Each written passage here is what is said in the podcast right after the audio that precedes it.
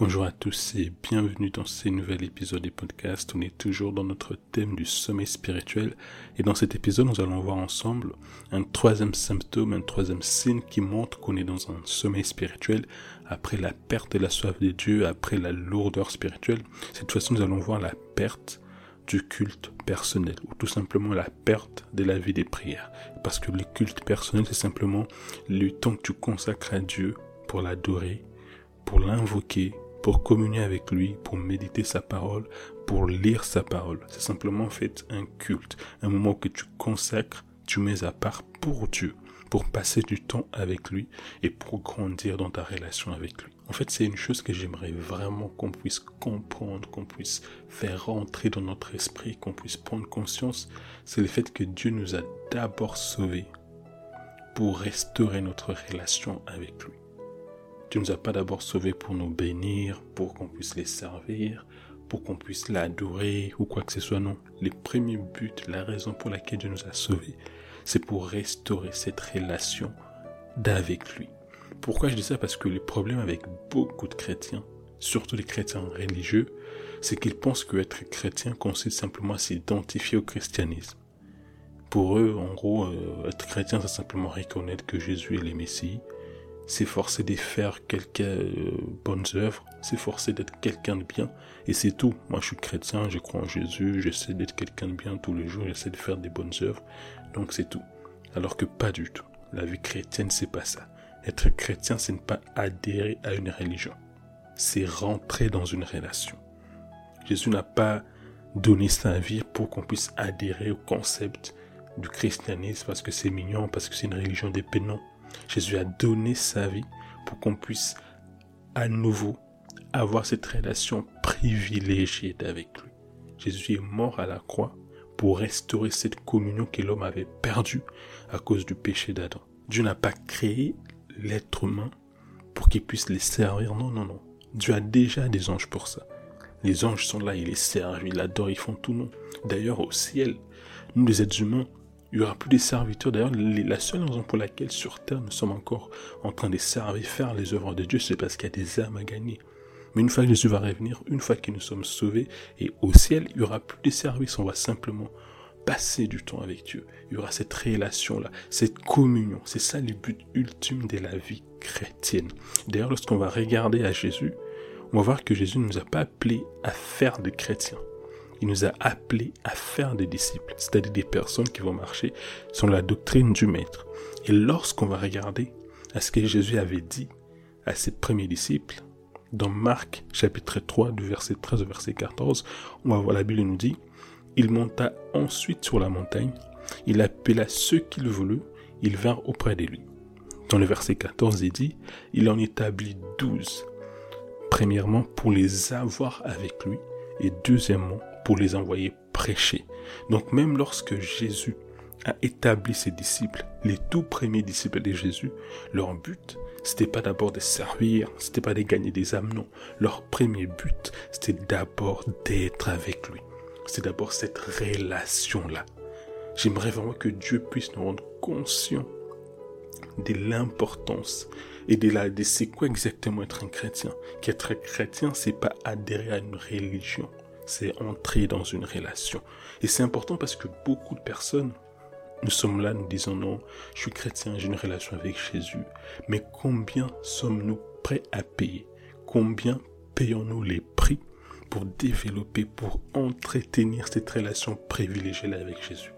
Nous tous, on s'est dit non, moi je suis chrétien. Sous-entendu que moi j'ai une relation avec Jésus. Mais juste quand il faut passer cinq minutes avec lui, on est incapable ou même lorsqu'on est dans sa présence, dès qu'on a une notification dans notre téléphone, on regarde. On s'est dit, non, moi je suis chrétien, j'ai une relation avec Dieu. Mais quand il faut lire sa parole, ça bégaye. Quand il faut méditer, ça bégaye. Ah là là. Que Dieu ait compassion de nous. Les buts, justement, du sommet spirituel, son but ultime, c'est de nous amener à perdre cette relation-là. La raison pour laquelle on passe par, on perd la Dieu. La raison pour laquelle on se retrouve alourdé spirituellement, c'est pas d'abord parce que le Dieu ne veut pas qu'on puisse accomplir notre destinée, ça fait partie, mais c'est parce que il veut nous amener à perdre cette relation avec Dieu. J'ai souvent tendance à dire les diables, mais il faut comprendre qu'en fait ici, je parle simplement d'une globalité, je parle du système. Parce que les diables ne vont pas vouloir que tu développes ta relation avec Dieu. Les mondes ne vont pas vouloir que tu développes ta relation avec Dieu. La chair ne voudra pas que tu développes ta relation avec Dieu. Donc c'est tous ces systèmes-là qui vont constamment combattre ta relation avec Dieu. Parce que le but ultime du sommet spirituel, c'est ça, c'est de nous amener à perdre cette communion parce que tout se trouve dans ça. Tout en tant que chrétien se trouve dans notre relation, dans notre communion avec Jésus-Christ. C'est pour ça que dans le jardin d'Éden, lorsque les diables, les serpents, il a vu Adam, il a vu Ève communier avec Dieu, avoir cette relation-là il a tout de suite cherché à briser, à couper cette relation-là par la séduction du péché. Parce que tout s'est trouvé dans ça. Il savait que si l'homme, Adam et Ève, demeuraient dans cette relation permanente-là, ça allait être fini. Ils allaient être encore plus puissants. Ils allaient manifester Dieu sur la terre. Ils allaient incarner Dieu. Ils allaient déployer et manifester sa gloire. Il allait dominer sur toute la création. La seule chose les diables avaient à faire, pour bloquer, j'ai envie de dire plutôt pour retarder l'agenda des dieux, c'est quoi? C'est de briser la relation entre l'homme et Dieu. C'est sa méthode et ça ne va jamais changer. Il va toujours chercher à briser la relation entre toi et Dieu au travers du système appelé les mondes ou encore au travers de son partenaire préféré appelé la chair ou encore ton vieil homme, ton ancienne nature. J'aimerais lire un texte, un texte que j'aime particulièrement, qui m'a beaucoup aidé, qui m'a beaucoup impacté dans ma vie chrétienne, c'est dans Jean, chapitre 15, versets 4 à 5. Demeurez en moi et je demeurerai en vous. Comme les sermons ne peuvent de lui-même porter du fruit s'il ne demeure attaché au cep, ainsi vous ne les pouvez non plus si vous ne demeurez en moi. Je suis les cèpes, vous êtes les sermons. Celui qui demeure en moi et en qui je demeure porte beaucoup de fruits. Car sans moi, vous ne pouvez rien faire. C'est un verset qui m'a énormément impacté. Pourquoi? Parce que quand je me suis converti, j'avais beaucoup d'élus, je voulais croître, je voulais me débarrasser des péchés, je voulais être restauré dans mon âme. Du coup, j'avais beaucoup de combats, j'avais beaucoup de luttes que toute personne a. Toute personne née de nouveau a lorsque cette personne-là veut passer de l'enfant à une personne mature qui grande spirituellement. Et tout le temps, je me disais, mais Seigneur, c'est quoi le secret? Comment faire pour être un chrétien mature? Comment faire pour ne plus retomber dans certains péchés. Comment faire pour avancer? Comment faire pour grandir? J'ai lisé des livres, je faisais tout ce que je pouvais faire. Je voulais comprendre c'était quoi les secrets? Et les secrets que j'ai compris c'est qu'il n'y a pas d'autre secret que la relation, que la communion avec Dieu. C'est pour ça que mon fardeau, c'est qui brûle dans mon cœur, c'est, c'est de voir des chrétiens embrasés, enflammés pour Dieu. J'ai compris qu'en fait, c'est la base de la vie chrétienne tout ce qui va découler dans du chrétien va commencer dans les lieux secrets, dans notre communion avec lui. Si aujourd'hui tu luttes avec les péchés, tu cherches à te débarrasser de je ne sais quoi, je ne sais quoi, sache que les secrets, c'est la communion avec Dieu, c'est la relation avec Dieu, c'est les temps des prières, c'est les temps que tu consacres à méditer, à passer du temps avec lui. La raison pour laquelle j'ai parlé du culte personnel, c'est parce qu'il y a aussi un culte collectif. Et les pièges que certains, dans lesquels certains tombent, c'est que parfois ils pensent que parce qu'ils vont à l'église, qu'ils prient à l'église, qu'ils prient avec des frères et sœurs, donc ils ont une relation personnelle avec Dieu, alors que non. Ici, quand je parle de culte personnel, je parle des temps que toi-même tu consacres pour faire un seul à seul avec Dieu. Des temps où tu vas être là. Parfois, tu mets la musique des côtés, tu mets tout des côtés, tu te mets juste à parler à Dieu, tu te mets juste à te connecter à lui. Tu cherches juste, tu pries en langue. Et ça, c'est l'arme ultime que Dieu nous a donnée, la prière en langue. Mais j'y reviendrai dessus plus tard. C'est les secrets. Si tu luttes avec les péchés, tu te débarrasser de certaines choses. Les secrets, c'est la communion avec Dieu. Tu veux grandir spirituellement. Tu veux devenir mature. Tu veux comprendre certaines révélations. Tu veux comprendre certaines choses. Passe du temps avec lui. Tu veux connaître ta destinée, connaître les bonnes œuvres que Dieu a préparées d'avance pour toi. Tu veux connaître avec qui tu dois marcher. Tu veux connaître avec qui tu dois te marier. Tu veux connaître c'est quoi ton appel. C'est quoi les métiers dans lesquels tu dois exercer. N'y a pas un million de secrets. Ça commence par la relation avec Dieu. C'est dans la, dans, parce que c'est pour ça que Jésus est mort. Jésus n'est pas mort pour qu'on puisse avoir des intermédiaires, c'est-à-dire Bref, je ne vais pas entrer dans ces sujets-là. Jésus, il est mort parce qu'il veut restaurer notre relation avec lui. Il veut que Dieu et nous, nous puissions nous parler sans intermédiaire. Que tu t'adresses à lui en passant pas par un saint ou qui que ce soit, en ne passant pas par ton père spirituel ou qui que ce soit. Non, non, non, non. Dieu, il est là, il a dit, je t'instruirai, je t'ai conduirai, je t'ai montré la voie que tu dois suivre et j'aurai les regards sur toi. Donc quand tu as ta relation personnelle avec Dieu, tu n'as pas besoin de dépendre de qui que ce soit ou de quoi que ce soit pour avancer dans ta destinée. Bien sûr, Dieu va toujours passer par des hommes, mais ces hommes ne devront et ne pourront jamais prendre la place de Dieu.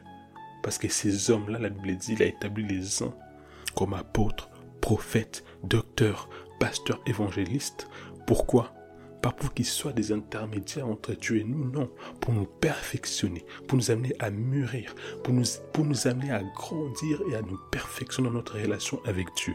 Jésus l'a dit, Jésus est venu, il a dit, je suis le chemin, la vérité et la vie. Nul ne vient au Père que par moi. Jésus est venu pour nous montrer les pères. Et le but des différents ministères, c'est pour nous aussi nous montrer les pères. C'est pas pour se mettre dans notre chemin entre nous et les pères. Non, non, non, non. C'est pour ça que j'aimerais insister la relation avec Dieu, c'est les secrets des secrets. C'est dans la relation, dans la communion, dans les temps de prière que Dieu vient, mettre dans nos cœurs ses fardeaux. C'est là qu'il met dans notre cœur des passions. Parce que parfois, vous savez, tu peux être, tu te dis, je sais pas ce que je, suis appelé à faire, il n'y a rien qui fait battre mon cœur, j'ai pas forcément de passion, j'ai pas forcément de vision, j'ai pas forcément ceci.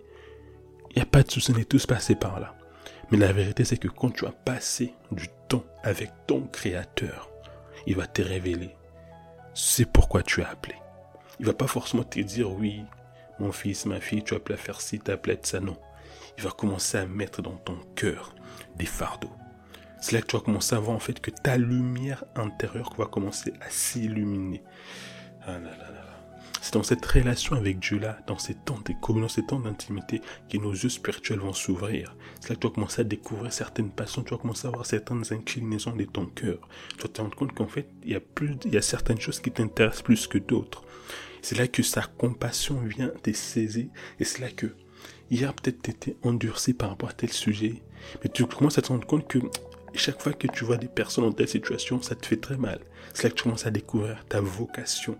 C'est là que tu commences à découvrir les choses que tu es censé, que tu venu, les choses pour lesquelles Dieu t'a créé à résoudre sur cette terre. Donc ne cherche pas d'abord, ne te casse pas la tête. Si tu ne comprends pas ta vision, si tu n'as pas de vision, si tu ne connais pas c'est pourquoi, tout, tout, tout, c'est pas grave. On est tous passés par là. C'est lui qui donne la vision, c'est Dieu. C'est lui qui donne la mission, c'est Dieu. C'est lui qui donne l'appel, c'est Dieu. C'est lui qui donne tout, c'est Dieu. Donc les secrets, c'est la relation, c'est la communion avec Dieu. C'est là où tout se trouve. C'est là que tu recevras la force. C'est là que tu seras puissamment fortifié par ton esprit dans ton homme intérieur pour manifester les plans de Dieu, pour obéir à sa parole, pour marcher par l'esprit, afin de ne plus accomplir les désirs de la chair. Et chaque fois que les diables, la chair ou même les mondes réussissent à nous faire perdre ces cultes personnels-là, à nous faire perdre la soif de Dieu, les messages qu'on fait comprendre à Dieu, c'est que il n'aurait pas dû sacrifier son fils pour nous, car au final, on s'en fout du salut, on s'en fout de les connaître, on s'en fout de passer du temps avec lui. Chaque fois que tu négliges, tu méprises tes temps de culte, tes temps de prière, tes temps de méditation, en fait, les messages que tu envoies à Dieu, c'est ça je m'en fous en fait que tu t'es sacrifié pour moi. Tu n'aurais pas dû envoyer ton fils mourir pour moi parce qu'en fait, moi, je m'en fous. Moi, je veux juste vivre ma vie. C'est ce qu'on fait comprendre à Dieu. On fait comprendre ça à une personne qui s'est donnée pour nous, qui s'est sacrifiée pour nous, qui a donné son fils unique pour nous, qui nous a bénis de toutes sortes de bénédictions spirituelles dans les lieux célestes, qui nous protège, qui veille sur nous. Et comme on est ingrat, on va être là les mépriser, on va les rejeter, mais dès qu'on aura un problème, notre premier réflexe, ça sera quoi? Ah Seigneur, aide-moi. Ah Seigneur, au secours. Oh Jésus.